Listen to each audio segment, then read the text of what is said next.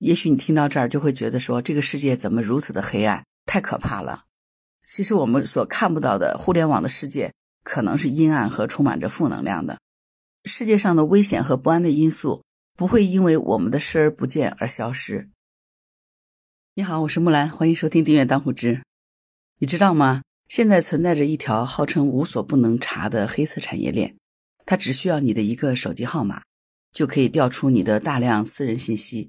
比如你的行踪轨迹啦，你的户籍信息，包括你的兄弟的家庭的住址，可能都能查得清清楚楚的。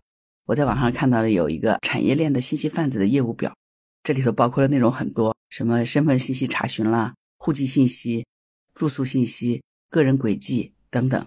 通过一个手机号能够查到多少隐私信息？我看到了有一个 UP 主他的一个分享经验，他付了五百元查询了他的手机号的记录信息。当天晚上呢，他就收到了他的姓名、身份证等等详细的信息。于是呢，他接着又支付了四百元，通过身份证号码查询到了他们全家的户籍，速度非常快啊！半个小时之后，他就收到了两张图片，是户口本的照片。第一张图片呢，显示了他的父母的身份证照片、年龄等等相关的内容；第二张就显示了他哥哥和孩子的信息，而他的小侄子呢，才刚刚上小学二年级。我们都知道，现在如果咱们要入住酒店、进网吧、购买飞机票、高铁票等等，都是需要进行身份证登记的。而登记时留下的信息呢，就会上传到某内网信息当中。这个时候呢，就会有人把这些资料进行了收集。这个 UP 主付费了一千五百元，就查询到他的人生轨迹。从卖家给他提供的信息当中，可以详细看到他几月几号购买了从哪里飞往到哪里的飞机票。下飞机两个小时以后呢，入住了某某酒店，房间号码是多少？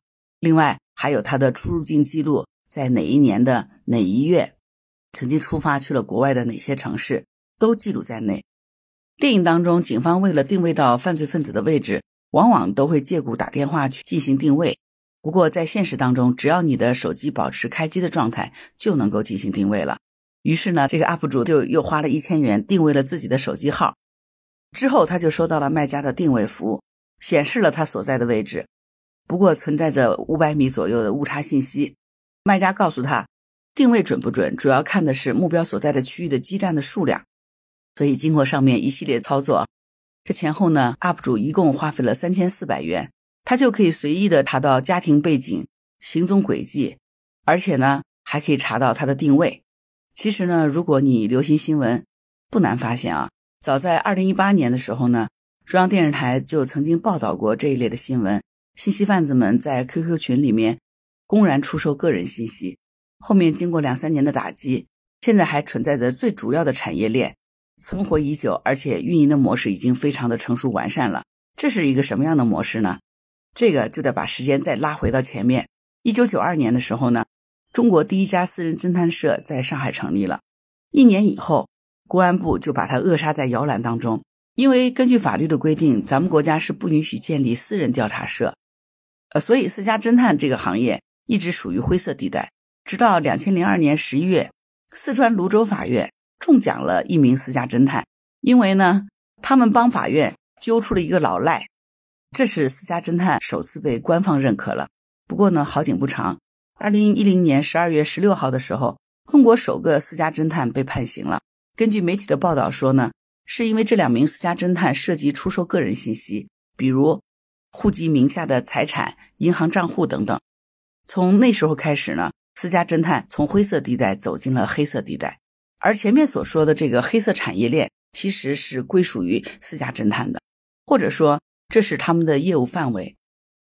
不过呢，在这条产业链还没有成熟的时候，往往需要频繁用到个人信息的行业，无非就是两个。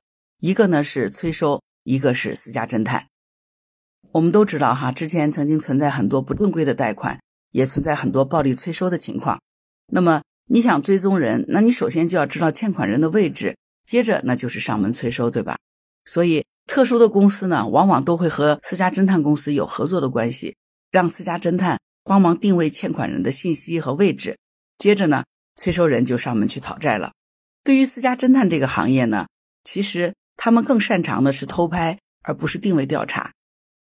而能够接触到这类个人信息的部门呢，其实只有运营商和某机关。所以呢，从事这些生意的人呢就很明白，他们呢首先就会找到这些国家职能部门的内部人员进行合作，查一次信息多少钱？没有多少人能够拒绝这种诱惑的。如果有，只能说你给的钱不够多。毕竟大多都是普通人，很多人都只是为了钱在奋斗。这些人我们把它称之为内鬼好了。当这些内鬼尝到甜头以后呢，这时候呢，他们就在社会上找一些人，开始帮自己去接查信息的业务。这类在社会上的人，可以把他们称之为小弟。这些小弟们就开始对外接单，专门赚差价。其实就跟现在我们大家都熟悉的微商模式差不多少。比如说查户籍信息，内鬼说二十元一次，这个小弟呢，他就会收一百元一次，而小弟的小弟呢，就会再把价格不断的抬高。最终从二十元抬到了几百元不等，而且呢，这些代理的人数也越来越多。业务接多了以后呢，这些小弟也很聪明，就发现呢，光靠现有的资源查到的信息是远远满足不了市场需求，于是就开始寻找新的资源，比如说那些社会上相关企业和三大运营商的内部工作人员，让这些公司的员工去调取他们需要的资料，比如说快递地址啊、通话记录啊等等。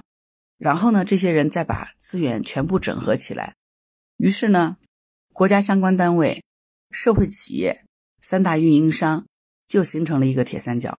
这样呢，一条成熟完整的地下黑色产业链就诞生了。不过，任何一条这样的黑色产业链都会遭到国家的打击。零九年的时候，国家在刑法修正案七增设了非法获取公民信息罪。二零一七年的时候呢，央视曝光了这条黑色产业链。呃，在 QQ 群里公然贩卖个人信息，警察呢就抓了一批又一批的内鬼和小弟。一八年的时候呢，公安厅又发布了禁网行动。经过这样的严厉打击之后呢，当年存活下来的那些漏网之鱼呢，就变得无比的小心。如果那个时候还敢在网上公开叫卖信息，真的只有两种人，那就是骗子和不怕死的。后来呢，如果还在暗搓搓做这样的业务的人呢，大多数使用的是。境外的匿名工具进行交易，目的就是为了躲避国内的通信软件的关键词监控。当然，这些从业人员呢，为了安全，也都转移到了境外，主要在东南亚靠近我们国家的国境那一带为主啊，比如越南。因为这些地区呢，第一呢是靠近我们国家，第二呢生活文化习惯也比较接近。最关键的是，在这样的地方呢，如果要抓，就涉及到跨境抓捕的问题，这个手续是非常繁琐的。在现在国家严厉打击的这样的一个环境下呢，可以说这个行业的生存是艰难的。全网的信息贩子们几乎都是在靠同一条线路在出信息，比如在快递公司里的内鬼 A，运营商里面的内鬼 B，某某机关里的内鬼 C。如果说内鬼 A 被抓，那么全网可能都查不了快递收货地址。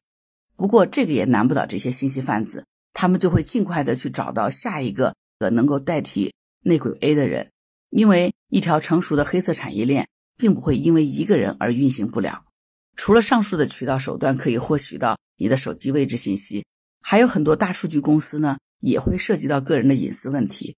还有社会工程学的攻击，成熟完善的人肉搜索技术。其实呢，这个世界很大。也许你听到这儿就会觉得说，这个世界怎么如此的黑暗，太可怕了。其实我们所看不到的互联网的世界。可能是阴暗和充满着负能量的，但是我觉得这些东西应该让我们这些同仁了解到，直面真相，而不是假装在舒适的生活着。其实世界上的危险和不安的因素不会因为我们的视而不见而消失，只有越来越多的人了解这些真实的情况，能够让我们尽可能的保护好自己的个人安全。从国家的角度，当然需要持续的对这些非法的行为进行严厉的打击。只有这样子，才能让我们的生存环境更加的安全。你觉得呢？关于本期话题，你有什么想法？欢迎在评论区留言。如果你喜欢我的节目，欢迎收听、订阅、点赞、转发、当虎知。当然，如果你喜欢木兰，也可以加入木兰之家听友会，请到那个人人都能发布朋友圈的绿色平台，输入木兰的全拼下划线七八九，就可以找到我了。好啦，今天就到这儿，我是木兰，拜拜。